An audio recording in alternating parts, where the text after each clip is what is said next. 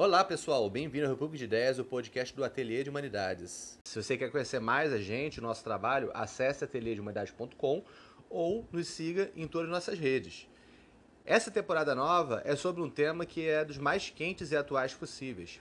Intitulamos com o mesmo nome do ciclo de Humanidades, A Revanche de Deus, Religião em Tempos de Mutação.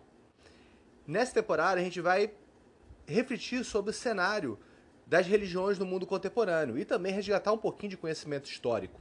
Fala-se muito da ressurreição da religião, do reencantamento do mundo, de uma dessecularização, e nós propomos, articulado o nosso plano de convergência na Ateliê de Humanidade, nossa agenda de pesquisa chamada Repensando a Secularização, a gente se propõe a repensar então questões como é, o processo de secularização que levou ao nosso tempo, é, as mudanças e mutações das religiões no mundo contemporâneo, nas suas mais diversas perspectivas.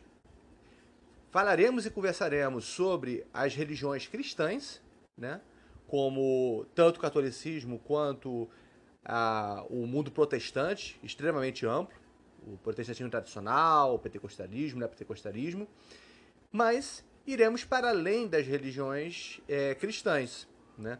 não somente tratando dos outros monoteísmos dentro do possível, judaico e islâmico, mas também indo ao Oriente e refletindo também sobre a, os indígenas e religiões afro. Optamos de começar com o mundo evangélico, né? Porque, como todo mundo sabe, muito se fala sobre os evangélicos hoje, muito se fala da seção dos evangélicos hoje e muito pouco se sabe sobre o que, que é, afinal, evangélico. Né? Não somente aqueles que olham o mundo evangélico de fora, como católicos sem religiões ou de outras religiões, mas também os próprios evangélicos, entre aspas, que se auto-intitulam, também não sabem muito o que, que é isso. Nesse episódio de hoje, começamos a conversar com Elton Freitas, que é livre pesquisador da Ateliê de Humanidades, foi é, pesquisador de ciência da religião na Faculdade de São Bento do Rio de Janeiro, orientado por mim, André Manelli, e é, também tem uma incursão, né, não somente já passou por outras religiões, mas também incursão forte, né, e é por aí que ele se identifica dentro de uma identidade evangélica, de uma religião evangélica. Nesse misto entre alguém que é do mundo evangélico, mas também pesquisador na sociologia, na filosofia, ele tem muito a nos dizer sobre o que é e como devemos entender o evangeliquez e também como ir além dele.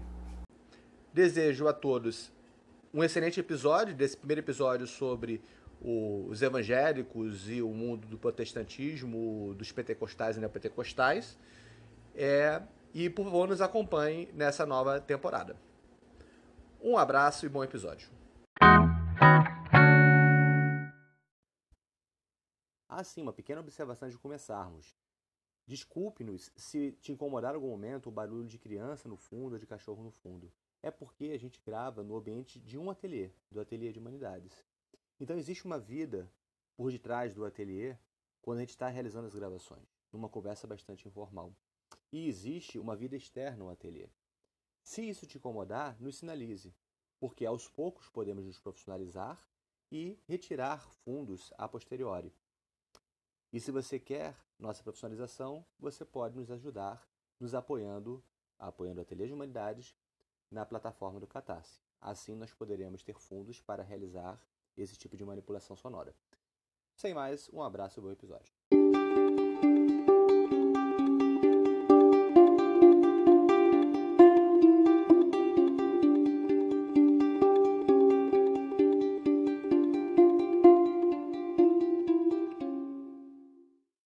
Wellington, beleza? Beleza, Magneto, tranquilo. Vem cá, rapaz. Fala-se muito de evangélico hoje em dia. É. Evangélicos, é claro que os evangélicos falam bem deles mesmos, mas também se fala muito mal de evangélico hoje em dia, né? Sim, sim, sim, sim. Mas também não tem uma cúria romana para dizer o que é evangélico e o que não é. Pois é, já começou por aí, né? Ninguém vai chegar e vai decidir assim, vem cá, chame aí o Papa para definir o que é evangélico ou não, vai ter não, não né? Não tem, não tem. Uhum. Porém, tem a tradição, tem uhum. a história que a gente pode dar uma observada e ver que muitos que dizem evangélico tá roubando uma identidade. Ah. Porque não tem nada a ver com o século XVI lá, com Lutero, Calvino, que pelo contrário, deve estar se com a cara deles. É. então, aquele negócio, pra gente começar a conversar, então, o que, que se, se, esse negócio de definir evangélico aí pra tradição, o que, que seria o evangelho do ponto de vista dessa tradição, dessa história? Primeiro, a gente tem que sair da nossa realidade, uhum. ter essa abstração. Uhum. Você tem que mergulhar lá no eu profundo para fazer essa ligação com o passado, o presente e verificar o futuro, o que, que vai ser amanhã. Uhum. Quando a gente consegue fazer esse mergulho no eu profundo, é um momento que a gente está saindo da ilha. Sair da contemporaneidade e enxergar a realidade. Uhum. Porque se você ficar dentro desse aquário, é impossível você enxergar o que, que é evangélico. E às vezes o aquário pode ser o quintal da sua casa. É o quintal da nossa casa, muitas das vezes, né? E você tem que se desprender mesmo daquilo que te ensinaram, o que é evangélico pela família, o que é evangélico, o que a mídia aborda, o que a sociologia erra muito, os antropólogos, muitas das vezes, porque não vão na teologia. Uhum, o né? que outros cristãos acham que são evangélicos. Que são caso. evangélicos. Uhum. Por exemplo, é, no meio evangélico, no Brasil não se acrescenta mormon, não se acrescenta testemunha de Jeová. E, e eles colocam todo mundo né, numa cesta só. Uhum. Né? Então mergulhar na contemporaneidade, sair da contemporaneidade, mergulhar nesse eu profundo, é você ir na história, olhar no século XVI, as solas né, dos reformados, para se desprender daquilo que, que é centralizador, uhum. um autoritarismo, e agora você ter maior liberdade, com o espírito mais centrado no Evangelho. Você falou solas, não é sola de sapato não, né? Não, não, não, é no latim. ah, tá, é. latim, então vamos lá. É, é sol, somente, né? Uhum. É, somente a Bíblia, a Bíblia, ou seja, o Evangelho, uhum. somente Cristo, ou seja, o único mediador, acabou com o Papa, uhum. é, somente a graça, acabou a obra. Agora é o próprio Deus que tem é, dó de você, se apaixona por você, te quer te dá esse presente que é a, a vida, né? Uhum. E, e, a partir dessa vida te dá fé. Então somente a fé também, né? Uhum. Somente a fé e somente são essas solas que aí vai de confronto, desconcerta tudo que é do pensamento medieval, mas também agrada a burguesia. Dá um pouco então esse contexto aí. É, é então, o, o, isso aí é, é elementar, né, gente, em relação a, ao conhecimento sobre a reforma protestante. Mas para vocês se situarem, né? Então a gente nasce o evangélico nasce numa um crítica, é. numa crítica ao mundo medieval, basicamente igreja católica. Isso. Narde o vento político, econômico, filosófico disso. É o momento que está começando a ideia de nacionalismo, de nação, perdão. Uhum. E, e eles querem então honrar a cultura vigente. E Lutero, ele não é o primeiro, não. Uhum. Lutero foi assim a explosão. Uhum. Mas antes de Lutero houveram houveram outros uhum padres, intelectuais, teólogos que tentaram romper com essa centralização, só que não foram bem sucedidos. Uhum. Já Lutero teve o apoio dos príncipes né, da, da, da, da Alemanha, uhum. e que o ajudou bastante. E ele traduz a Bíblia para uma língua profana em relação ao catolicismo, que deveria ser o latim, e, e dali ele vai pedagogizar toda uma sociedade conforme esse novo ethos, essa visão de mundo da, do século XVI adiante. Uhum. Então, ser evangélico é estar condicionado a essa realidade, porém não abraçar a secularidade num todo. Uhum. E e se afastar daquilo que está muito ligado à tradição, a um pensamento papal, e não os evangelhos, aquilo que está no Novo Testamento. Uhum. O Novo Testamento, diferente do Antigo, ele vai trabalhar com o desprendimento ou da dependência é, do outro para obter salvação. Uhum. Não, pelo contrário, isso é graça, não é por seu comportamento, seu pensamento. Uhum. Não, é somente mediante a fé. Você é justificado pela fé com Jesus Cristo dando a vida por você. É isso. Uhum. É, a gente depois, em outras, em outras conversas, vai poder explorar um pouco mais essas nuances sobre. explorar isso depois. Mas, tá, você falou disso, acho que a, a segunda questão que me vem na mente tá, beleza. Então esses evangélicos são evangélicos de hoje. Isso é uma provocação básica. Aí você já responde direto, sim ou não? Não. Ah, tá. Mas antes de falar sobre os evangélicos, então, essa diferença que tem entre o século XVII até hoje. Se a gente falar um pouquinho sobre os evangélicos no Brasil, como é que eles entraram no Brasil? De onde é que vem esse, de onde é que vem o evangelismo no Brasil? Bom, já quando começa a se configurar a colônia, e o Tratado de Tordesilhas não é respeitado pelo pensamento é, protestante. Uhum. Então nós temos holandeses, franceses que entram aqui. Inclusive em Pernambuco, se eu não me engano, eles ficam quase 40 anos em Pernambuco, os holandeses. Né? Porém, são expulsos depois com o catolicismo, com o auxílio dos indígenas e não se tem mais protestantismo no Brasil, porque agora a religião oficial é o catolicismo, sim, uhum. e o catolicismo ele vai vir com aquela mentalidade medieval. Uhum. Então a pessoa vai ter contato com o cristianismo católico é, desde o seu nascimento, com o batismo, desde a educação a, até a, a, até no casamento e na morte lá com a Suprema Unção. Então ele está uhum. cercado por esse pensamento, está cercado por esse pensamento centralizador, dominador, que coloca a pessoa como a própria. Enquanto nesse momento no, no Brasil a gente não tem uma educação formal, não temos é, biblioteca, não temos é, faculdade, em outros lugares aqui da América Latina que foi dominado pela Espanha tem. Uhum. Muito diferente. Então, é, esse cristianismo que chega aqui no Brasil é um cristianismo de pensamento feudal que não permite francês nem holandeses aqui. Aí vai ter inquisição por um tempo no Brasil. Quem vai se arriscar a pregar um protestantismo aqui? Uhum. Se agora tem inquisição. Porém, no século XIX, 1808, Napoleão põe a coroa portuguesa para correr a sua maior colônia, né? Uhum. Aí chega aqui, faz a sede deles e logo, logo em 1808 eles vão fazer o, o, o, o tratado é, de de, liber, de, de liberdade. De amizade. De amizade, né, ingleses, isso, né? isso. É. Tratar das suas amigas. Que, que, mentira que amigas nada, é pros, é pros ingleses ali, né? Não é amigo nada. E em 1810 vamos ter um outro tratado. E nesse tratado a Inglaterra só vai continuar negociando diplomaticamente os seus vassalos aqui uhum. no Brasil. Uhum. Então vai ter uma certa liberdade a partir de 1810. Uhum. Só que essa liberdade é evangélico ele não pode fazer templo, tem que ser estilo de casa. Templo é só igreja católica. Evangélico não pode fazer prosélito, não pode tentar evangelizar o outro. Só pode fazer suas orações na sua língua materna, não, não em português. Uhum. Então, uma série de fatores. Quando morrer, não pode ser enterrado em cemitério municipal, porque são pecadores. Não pode ser enterrado no cemitério dominado pelo, pela Igreja Católica.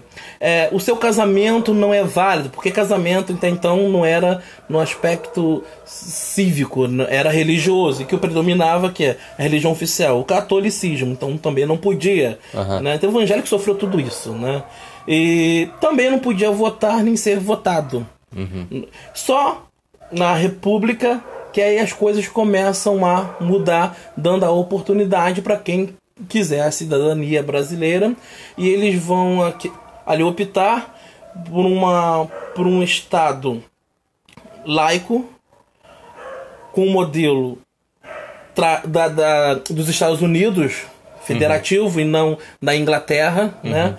E e é nesse momento que tem uma liberdade de culto. Mas liberdade de culto não é pra Umbanda, né? Pra candomblé, não. É. é isso que eu ia falar também. Também é, nesse caso, os evangélicos, eles também tiveram os Sim. problemas que as religiosos tiveram, mas eu acho que as religiosos sofreram mais do que Muito mais, e até hoje. Uhum. E Sim. até hoje, né? Muitos... Ainda mais nesse Rio de Janeiro, é. né? E por quê? A, as igrejas pentecostais, não vou falar da protestante histórica, tradicional, porque elas quando vieram para o Brasil a convite do imperador foi no sentido de sugar deles o conhecimento técnico, uhum. a escola, a faculdade, porque a gente está num novo processo, a mão a mão escrava já não está servindo tanto para esse momento urbanizador, industrializador, então chama pro branco protestante para cá, uhum. porque eles evoluem, eles crescem, vamos imitá-los. É quando tem a questão religiosa, com o catolicismo irrompe, uhum. mas aí no, no século, é, no início do nós vamos ter aqui evangélicos pentecostais, uhum. e esse pentecostalismo, por mais que a igreja presbiteriana venha abraçar os pobres e não fazer diferença, rico e pobre vão sentar no banco, o pobre não tem que se levantar para o rico e vai, vai ensinar a ler e escrever porque tem que ler a Bíblia, é, faz parte da sola, né? Uhum. Então, mas quem faz isso mesmo no Brasil é a igreja pentecostal. Uhum. Ela que vai entrar nas comunidades para ser um, um líder, um pastor, não precisa de teologia, tem que dar liberdade ao Espírito Santo. Então, começa a moldar, né? Criar um. Criar um. O quadro. O quadro tem o. Uhum. Um, sua moldura, né? Uhum. Conforme o seu ethos, a sua visão de mundo. E ali rola o preconceito, uhum. rola o etnocentrismo. E isso entra para as comunidades, porque elas estão muito inclu incluídas nas comunidades, que as igrejas tradicionais não vai entrar muito em comunidade, porque é caro manter um pastor tradicional. Uhum. Então as igrejas pentecostais, muitos iletrados, que vai rasgar né, é, um pseudo conhecimento bíblico. Então tem uma diferença entre protestantismo clássico e igrejas pentecostais. Sim, né? sim. Nome de, é, de protestantismo clássico para o pessoal entender. O evangelho clássico seria, seria o quê? O presbiteriano, o batista, é, o anglicano, o luterano. Calvinista. É o calvinismo uhum. né, em, em si. Ah, e, e, de, e, da, e dessa onda pentecostal? Então, Quem são de onde vieram? A igreja pentecostal ela vai surgir de uma onda de santidade online dos Estados Unidos. Online? Ro, ro, Online. Online, ah, caramba! A Moderno, ideia, hein? A ideia de santidade, uhum. né? E muita mistura do pietismo, enfim. E são indivíduos que vão se abster se, ou, ou vai se enclausurar né, daquilo que é visto como secular, mundano, e é abstinência ao tabaco, é abstinência ao vinho, é a bebida forte, a, afastamento da política, que é coisa mundana, e começa de maneira significativa uma explosão, um fenômeno mesmo é com os negros e e latinos na rua Azusa com, com, com, com Simon. E o pentecostalismo vai dar até a mesma oportunidade para aqueles excluídos, para as mulheres ter a oportunidade uhum. de pregar, enfim. Só que quando o pentecostalismo começa a ficar muito embranquecido no, no nos Estados Unidos, é, começa aquela ideia de segregação. Então, por respeitar mais a cultura e viver bem sem problema nenhum e não ser dominado por negro, porque o pentecostalismo é predominantemente negro, os bispos eram negros e não ficaria legal um branco se submeter aos negros. Aí surge a Assembleia de Deus nos. Estados Unidos, né? E essa Assembleia de Deus, na década de 90, até pede perdão à comunidade negra num cerimonial de lavar, lavar os pés. Uhum. Mas o Brasil ele está num processo de transformação. Ele ia falar e acabei me desviando. Então, da, de um estilo é, de mão de obra escrava, de camponês, de fazenda, e agora para industrializado com a República, é, vai precisar dessa mão de obra branca. Uhum. Que começa no final do século XIX. E aí, nesse momento, brancos vindo da Europa vêm para o Brasil dizendo que vai pregar o evangelho. Uhum. E aí vem os pentecostais junto. Uhum. Vem os suecos que vão fundar a Assembleia de Deus no Brasil, que não começa com o termo Assembleia de Deus. Uhum. É, vai surgir uma igreja mais ligada ao povo, aos trabalhadores, até porque eles vieram nesse bojo aí Uhum. Né? E esse fenômeno está até hoje no Brasil Ele é maior que o protestantismo histórico, sim, hoje. Uhum. Mas porque é muito fácil ser pentecostal, é muito fácil ser líder pentecostal, uhum. porque não exige tanto estudo uhum. e entra em qualquer lugar, por exemplo, aqui é um espaço proibido, mas as pessoas invadem, passam a morar ali e eles entram também. Uhum. Eles querem se fazer presentes, né? Diferente das igrejas históricas. Então nós vamos ter a primeira onda fazer a não ficar estudando, não academia e fugir da aparência do mal. Então é não coadunar com a cultura brasileira que é miscigenada, é muito sincretismo, vindo do catolicismo misturado com banda, com candomblé. Então tinha um etnocentrismo forte daqueles muito, que vinham aqui. Muito, fortíssimo, né? Uhum. E eles se fechavam, eles se fechavam em, em si.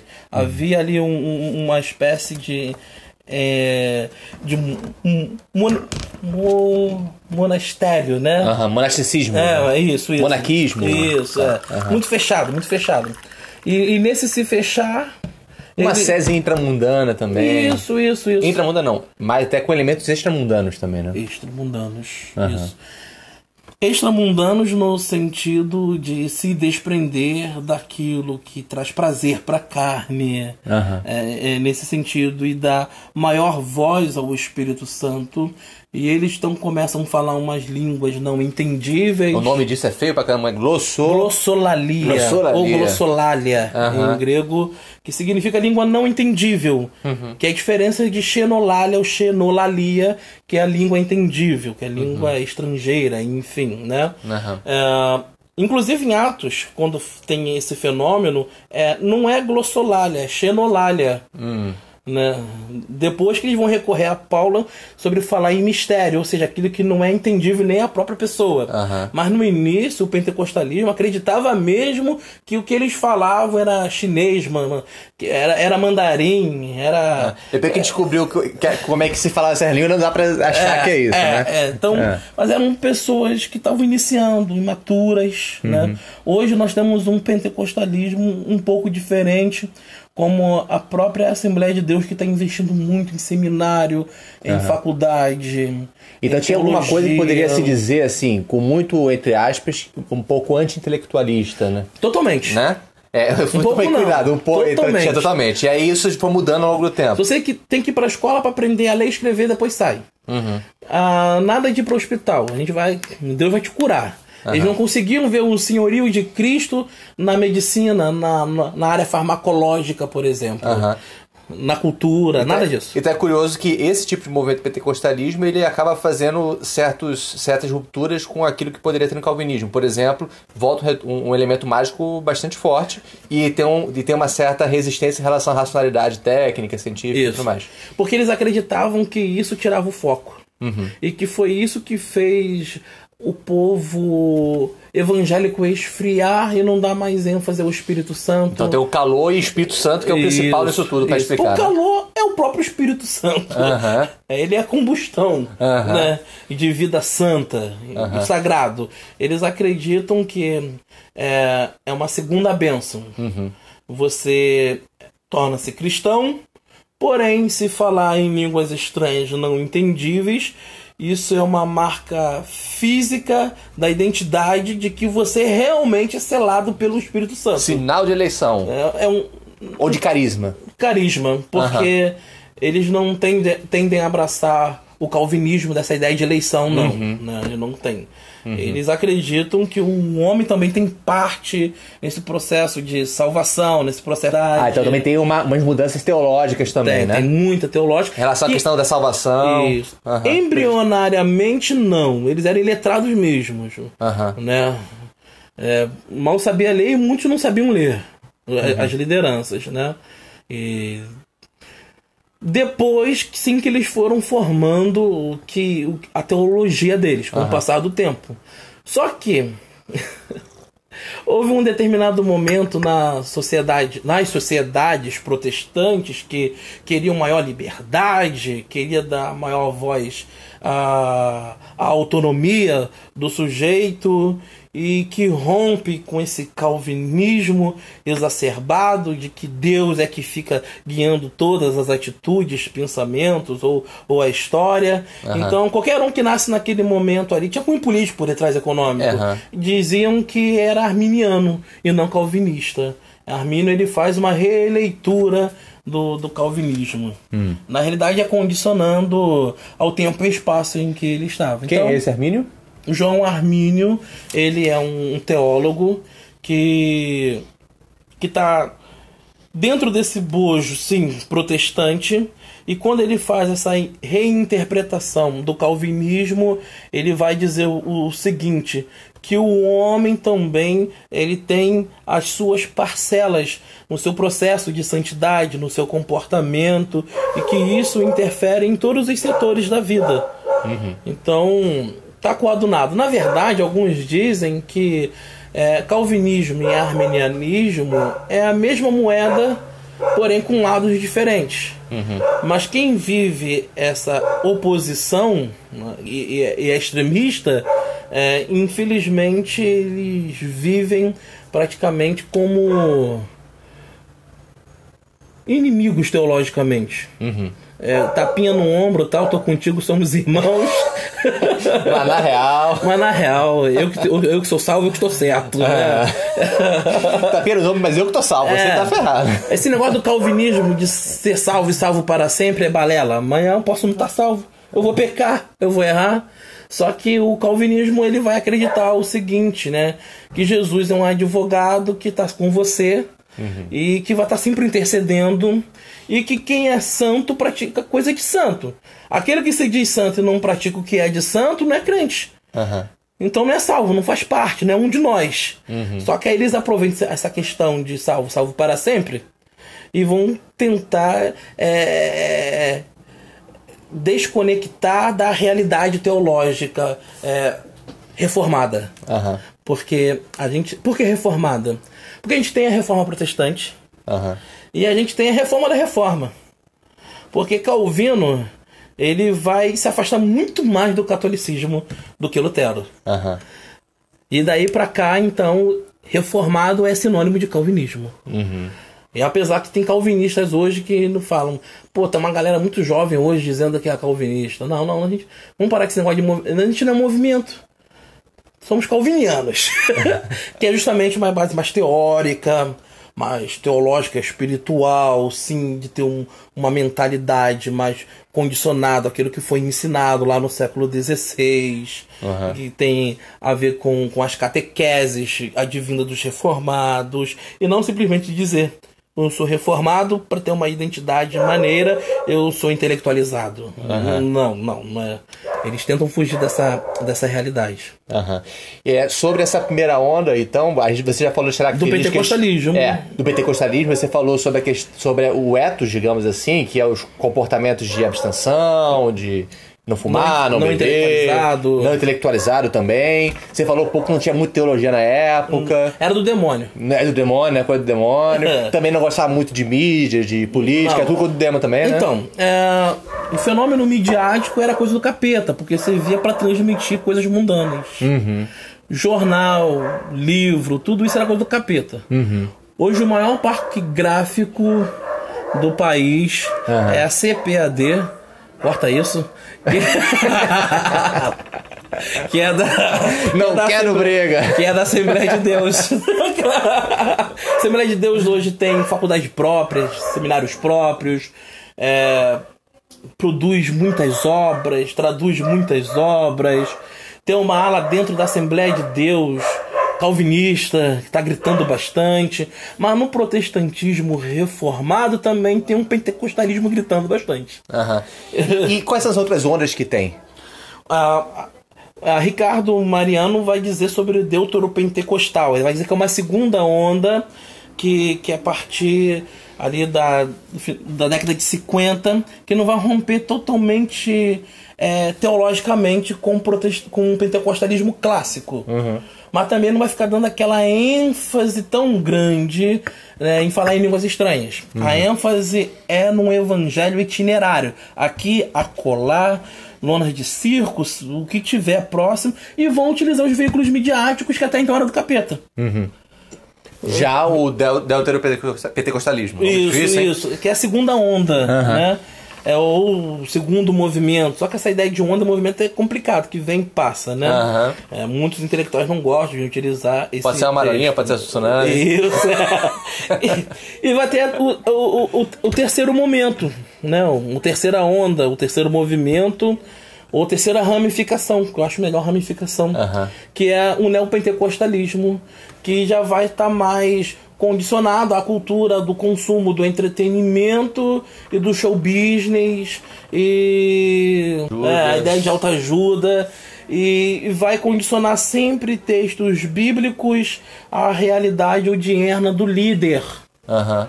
Um modo um modus operandi empresarial Então a gente chegou nos evangélicos que normalmente as pessoas pensam, na, t- tem na cabeça quando falam que é, que é evangélico. é o midiático é, o É que o é mais mais explosivo Aham. é o fenômeno mais expressivo na sociedade De quando pra, pra, pra, pra cá que começou a surgir o, então, o neopentecostalismo, não é isso? Isso, isso. É, a, na segunda metade da década de 70, mas a sua explosão, o seu boom, vai ser da virada de 80 para 90.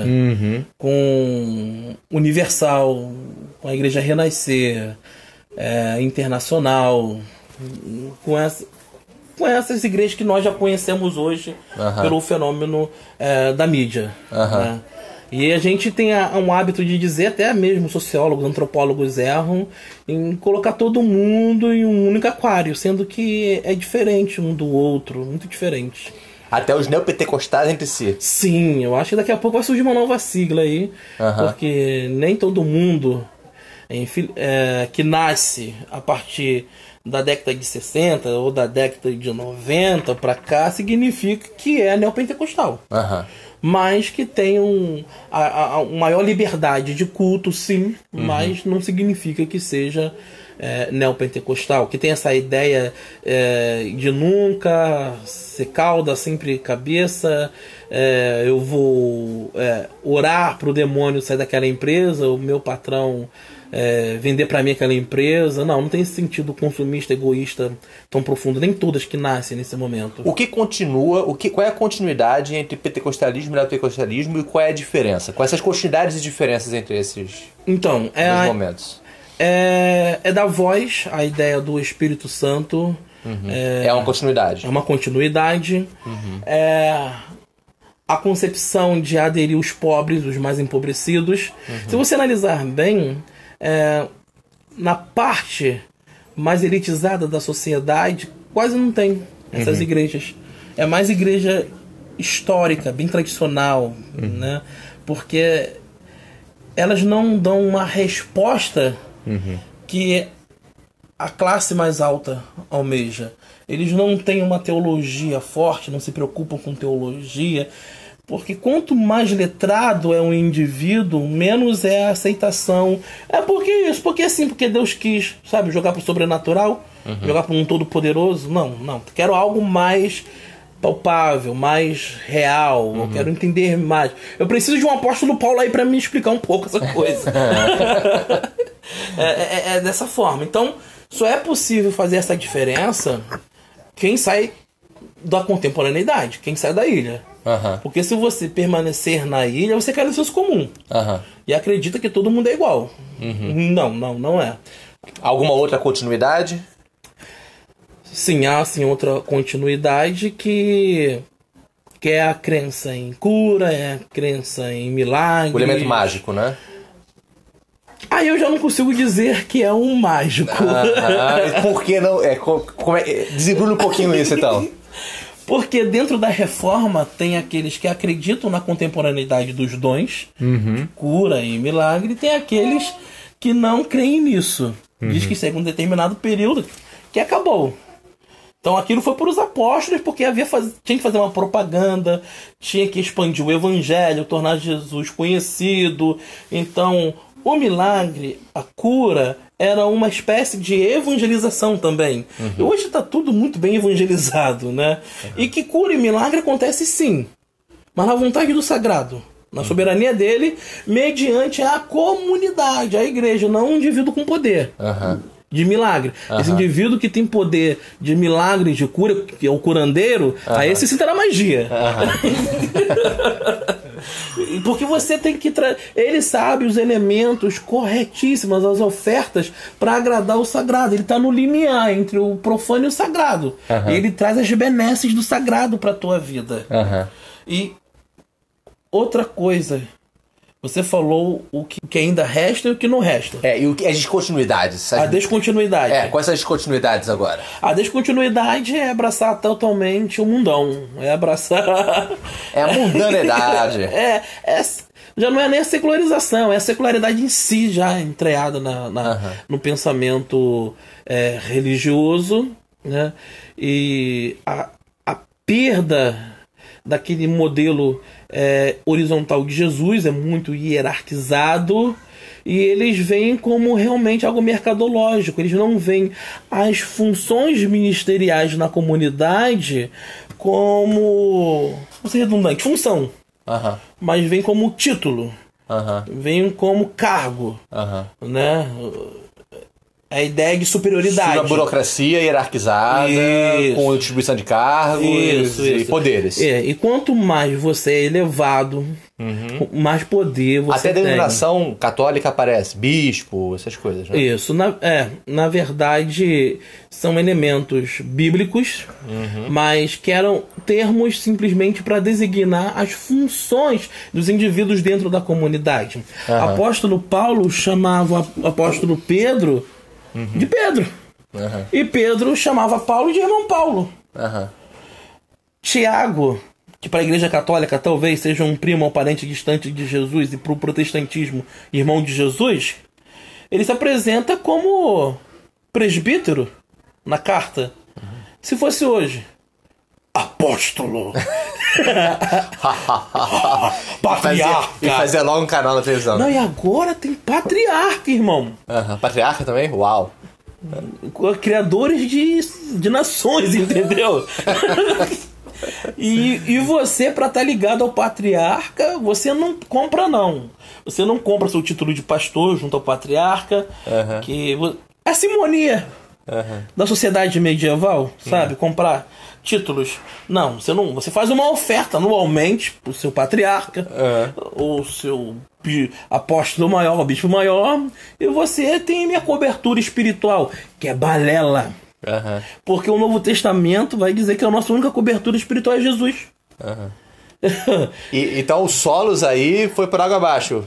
Que solo? que solo, André? Só o pastor, né? Só, só o apóstolo, só o bispo. É isso, né? É. E, viu um? Teve um que amaldiçoou o Rezende. Depois tirou a maldição e o Rezende morreu assim mesmo. Porcaria, irmão. É complicado, cara. Então aí chegamos, chegamos num ponto que é o ponto crucial da nossa conversa. Afinal, é, o que se manteve é do que podemos chamar de evangélicos, ou se na verdade esses novos movimentos deveriam ter outras denominações. Quando alguém fala assim, ah, a questão né? dos evangélicos, do jeito mais. Como que a gente lida com isso, com esse embrólio, quando a gente sai da, da, da casinha, quando a gente sai da ilha ou sai do quintal de casa? É doloroso. para quem é evangélico. Uhum. Porque a gente vai ver que não tem nada a ver com o que é ser evangélico no processo embrionário. Uhum. É, é alguma outra coisa, mas não é evangélico. Só que aí a gente também não pode ser soberbo.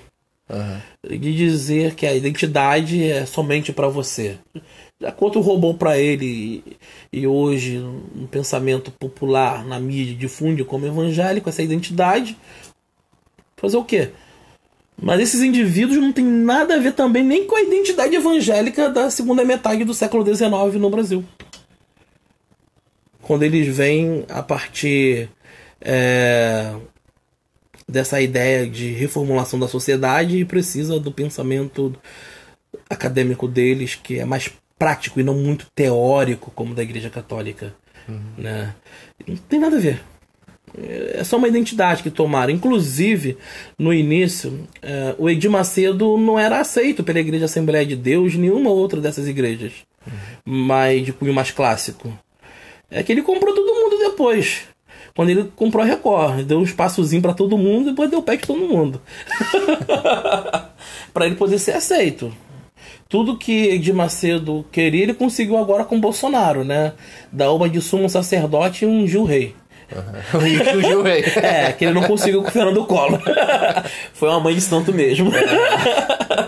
Porque o, o Fernando Collor ele não tinha uma tradição cristã do jeito que até mesmo pentecostais clássicos diziam é de Deus, foi me revelado do que de Deus. Depois viu, né?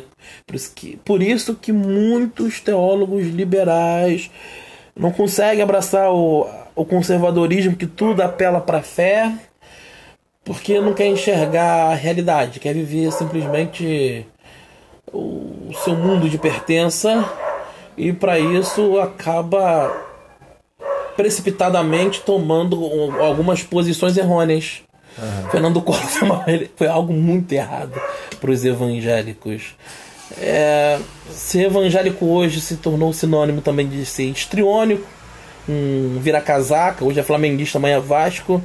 É, hoje eu apoio a esquerda. A esquerda me abrigou quando eu era excluído da sociedade, agora é a esquerda do demônio. Uh, Lula e Dilma é, tem seriedade. Eu, como pastor, enxerguei isso. Agora é, é coisa do demônio. É, tá cam... É, como daqui a pouco o Bolsonaro vencerá. Também, com certeza. Mas eles nunca vão dizer assim: eu errei. Uhum. É um, um bom evangélico da sociedade contemporânea dirá: foi enganado. foi o demônio. Pastor, então, que tá dando ouvido ao demônio? É complicado, né? Não, irmão? É muito complicado é, tá totalmente desconfigurado. Mas também não podemos dizer o que, que é evangélico e o que não é no sentido socioantropológico, porque não tem essa cúria romana.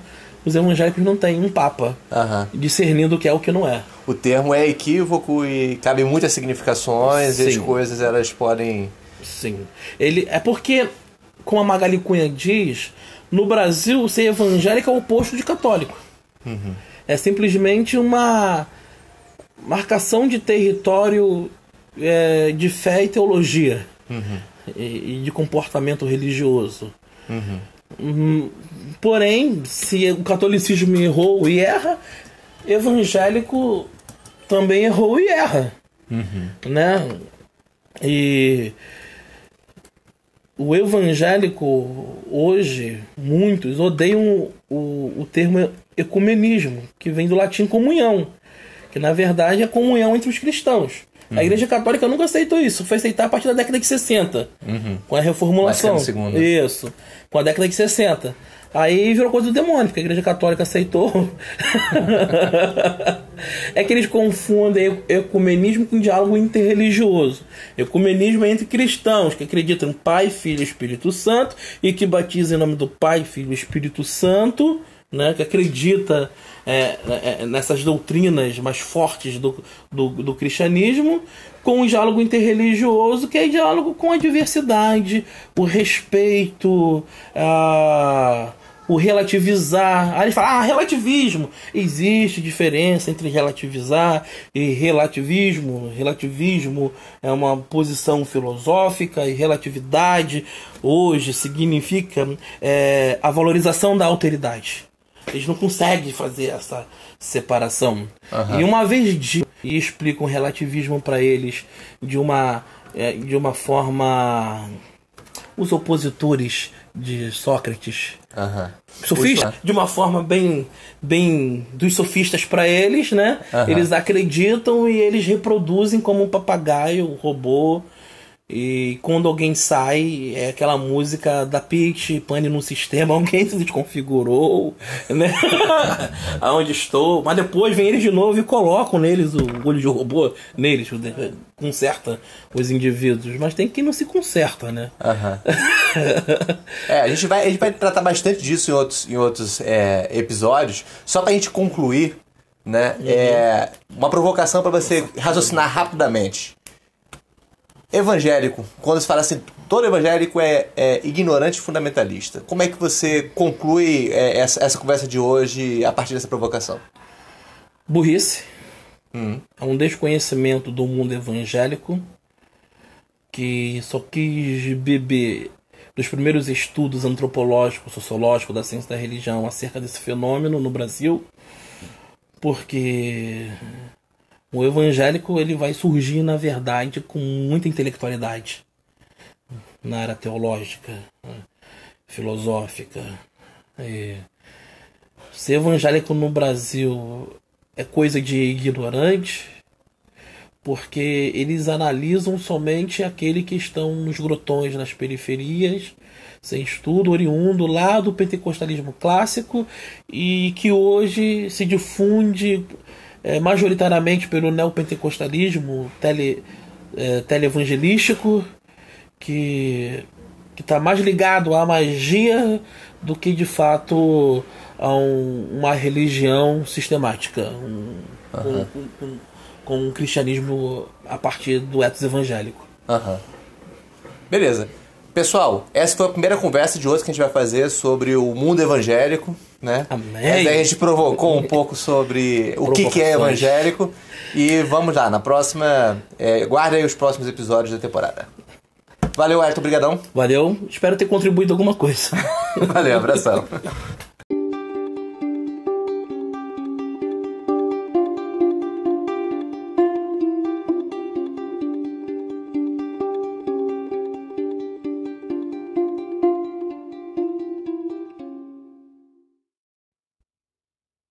pessoal. Esperamos que vocês tenham gostado do primeiro episódio da temporada Revanche de Deus, onde iremos explorar as diversas facetas das religiões no mundo contemporâneo, as mutações, as dinâmicas existentes hoje, e também percorreremos bastante a história, sem criar exclusivismos religiosos, hierarquias ou privilégios ou, ou alimentar preconceitos. A ideia é a gente esclarecer o debate público para compreender movimentos no mundo contemporâneo, não tem como a gente se esquivar da questão da compreensão do que está acontecendo com o mundo religioso.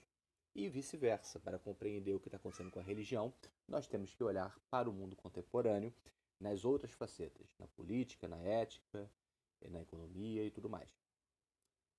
Se você gostou do nosso episódio e está gostando do é, República de Ideias, por favor, nos apoie no Catarse na plataforma de crowdfunding e também nos siga nas redes do Ateliê de Humanidades e ajude, ajude a nos difundir.